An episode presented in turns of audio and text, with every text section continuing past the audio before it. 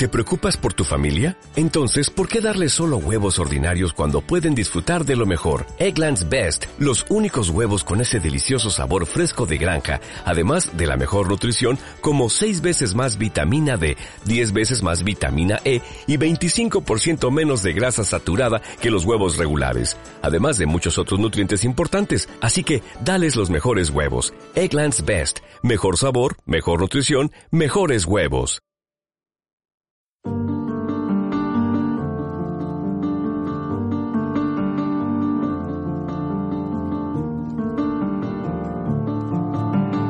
Día que secuestraron a Miguel Ángel Blanco, yo estaba ayudando a mi noviete de entonces con unos ejercicios de trigonometría. Tenía 15 años y lo único que pensaba era en que mi madre me dejara salir a la calle un poco más tarde porque ese verano me habían quedado asignaturas pendientes para septiembre y en ayudar a mi noviete con los ejercicios de trigonometría. A mí me gustaban mucho las matemáticas, a él se le daban peor, aunque era algunos años mayor que yo. Estábamos en casa de mis abuelos, como todos los veranos, aunque ese año era diferente porque era el primero que ya vivíamos aquí en Sevilla.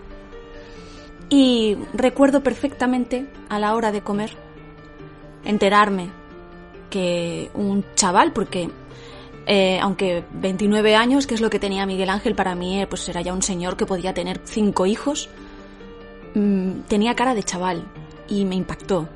Me impactó que ese chico con cara de chaval fuera concejal.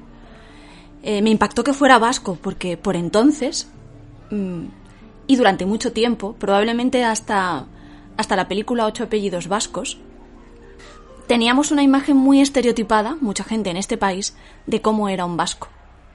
Pues por ejemplo, las chicas, ¿no? Tenían que tener esos flequillos, no muy distinto al, al flequillo que, que yo llevo. Eh, y los chicos pues tenían que tener una cara así como muy eh, muy masculina por decirlo de, alguna manera muy marcada no unos rasgos muy marcados muy determinados. Pero ese chico tenía cara de buena gente.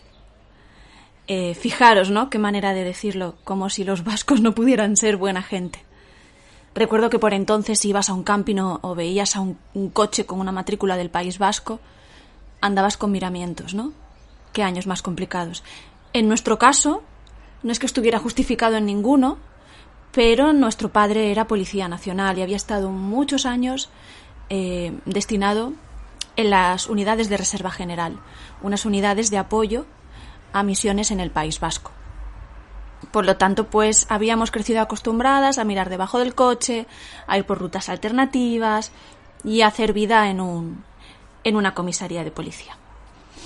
El caso es que vi a ese chaval en la tele y le había secuestrado ETA. Y bueno, estábamos más que acostumbrados a ver en los informativos pasar nombres de personas a las que había matado ETA. Pero en mi mente, ETA no mataba chavales. Y si lo secuestraban es que no lo iban a matar. Fijaros, ¿no? Y, y la primera víctima de ETA fue una niña de seis años. Era algo fuera de mi lógica de niña de 15 años, pero creo que también fuera de la lógica de, todo, de toda España, que ETA hiciera público que había eh, secuestrado a un chico y que amenazara con asesinarlo 48 horas después. Estáis escuchando de fondo a, a chavales de una edad no muy diferente a la mía, gritando, disfrutando del verano, como, como hacía yo, ¿no? Tal día como hoy hace 25 años no me entraba en la cabeza, no, no, era, era algo absolutamente impensable. Eh, pero eso fue lo que pasó, eso fue la amenaza que vertieron sobre todo el país. Y recuerdo llorar, llorar de impotencia. Yo no conocía de nada a Miguel Ángel, no. Llorar de impotencia de decir, pero es que nadie va a hacer nada para salvarle la vida. Nadie va a hacer absolutamente nada. Es que no pueden peinar todo el País Vasco hasta que lo encuentren. Y creo que esa misma sensación de frustración la tuvimos todos los españoles. Cuando digo españoles me refiero a todas las personas que tuvieron acceso a esa información a través de una pantalla de televisión. Si mi hijo me oye, reconocerá mi voz. No quiero decir quién soy porque tengo miedo de los que están fuera. Escucha, hijo, tú y tus compañeros presos en los diferentes cárceles manifestaros en contra de los medios que estáis utilizando para acercaros al País Vasco. Hacerles ver que de esta manera solo van a conseguir empeorar vuestra situación y la del resto de los vascos. Hacerles ver que tienen que intentarlo de otra manera, que se den cuenta que os están perjudicando. ¿Es que no lo veis? Y ahora a los que tienen a Miguel Ángel quisiera decirles muchas cosas, pero necesitaría mucho tiempo. Os quejabais de Franco, estáis en contra de la pena de muerte. Para los etarras que mataban, ¿queréis decir qué estáis haciendo vosotros? Me da igual cómo se sintieran, ¿no? Tienen derecho a sentirse, a no sentirse españoles, pero entendéis lo que quiero decir. Eh, fueron unas horas dramáticas. No sé si ese día o al día siguiente había una, una mega manifestación y mi madre con buen criterio no, no, me dejaba ir y yo quería escaparme. Y yo me puse delante de la tele a, a cantar las proclamas porque yo debía estar ahí porque era lo único que podíamos hacer. Años después descubrí que, que tengo una tendencia a, a necesitar algo que hacer durante los duelos, ¿no? En los tanatorios y demás. Soy esa típica persona que va a comprar algo, que hace los recados. Y, y, aquello ya se manifestó en ese momento, ¿no? Tan joven. Yo necesitaba hacer algo, me puse delante de la tele. Lo mismo que hoy, 25 años después, en vista de que esta historia reciente de España o, la contamos o la comunicamos, es muy complicado que, que llegue a las generaciones más jóvenes. Eh, pues eso, en vista de eso he dicho, bueno, pues ¿qué puedo hacer? Contar mi experiencia. Tardé mucho, mucho, mucho en, en enterarme de que Miguel Ángel Blanco era del PP y que era concejal en una pequeña localidad llamada Hermoa. Son los únicos datos que, prácticamente sigo teniendo a día de hoy, aparte de familiarizarme mucho con la cara de, de, su novia de entonces, de su hermana, de sus padres, en una inteligente estrategia por parte de los medios de comunicación para intentar que ya no los terroristas cegados por por esa barbarie que estaban a punto de cometer a todas luces y sin, sin ningún tipo de paliativo ni, ni de explicación ni de ni de nada, ¿no? ni de sentido de la humanidad, ni de escrúpulos, ni de nada, sino cualquiera que pudiera estar cerca de ellos y que cualquiera que pudiera haberlo visto, que, que alguien parara esa, esa locura. Pues eh, es lo único que sabía. Des, después eh, descubrí, después se forjó un nuevo término, el espíritu de Hermoa, que no fue simplemente, simplemente, no, ni más ni menos que la primera vez la primera vez que absolutamente todas las personas que vivíamos en el territorio nacional en España, todos los españoles, eh, nos uníamos y, daba igual que fueran eh, chinas, daba igual que fueran vascos, que fueran andaluces, que fueran catalanes. La gente se abrazaba en el País Vasco, los echainas por primera vez se podían quitar los cascos y se abrazaban a la gente y lloraban todos porque no pudimos salvarle la vida a un chaval de 29 años. Y sé que no, no podíamos ninguno de los ciudadanos de, este país y que los que lo intentaron y lo intentaron los las fuerzas y cuerpos de seguridad del Estado mmm, no me consta, pero estoy convencida de que había muchos hombres y mujeres de muy buena fe que lo intentaron hasta el último momento. Y no podíamos hacer nada, lo único que pudimos hacer fue unirnos de la manera que fuera, yo delante del, televisor, intentando abrazar a mi madre, montando drama, ¿no? Los que estaban allí en Hermoa dieron un ejemplo extraordinario, pero pensad que esa fue la primera vez que nos tratamos todos entre todos como personas. Hasta entonces los vascos eran los vascos y los españoles éramos los españoles y ya habían pasado mil atrocidades, pero era como, bueno, pues no matan a los suyos. Una, una, una absoluta mentira y una absoluta idiotez. Había cientos de personas que tenían escolta en el País Vasco. Hay muchos políticos de todos, de todos los partidos, excepto evidentemente del brazo político de, de ETA, de Ribatasuna, evidentemente. Pero excepto de ese partido, de todos los demás, murieron políticos. Decenas, decenas de policías nacionales que salían en una caja de pino todos los días, guardias civiles, etcétera, ¿no? Durante décadas. Durante décadas, es una locura.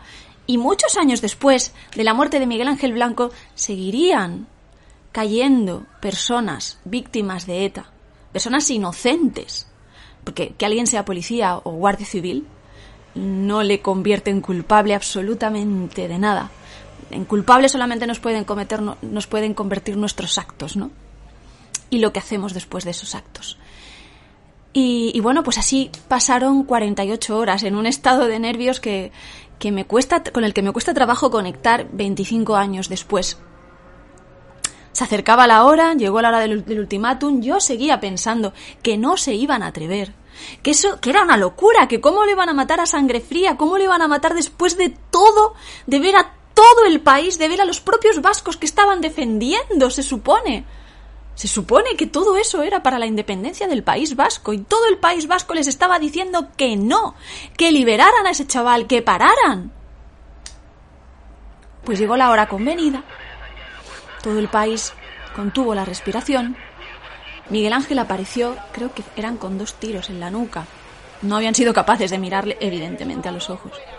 Probablemente en ese momento ya había fallecido y supongo que las personas encargadas de decírnoslo no, no eran capaces.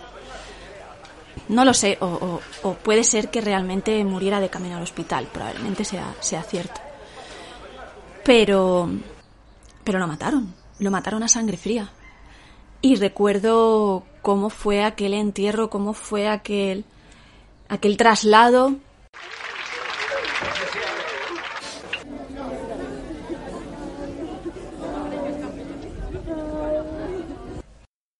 era de, una frustración y una impotencia y una rabia, pero a la vez, no voy a decir bonito, aunque sería la palabra adecuada, ¿no? Era una imagen tan sobrecogedora ver que estábamos todos unidos, que la muerte de Miguel Ángel, al que todos llamábamos Miguel Ángel, como si fuera familia nuestra, era batería, de hecho, de otro de los datos que dieron mucho, batería de un grupo, ¿no?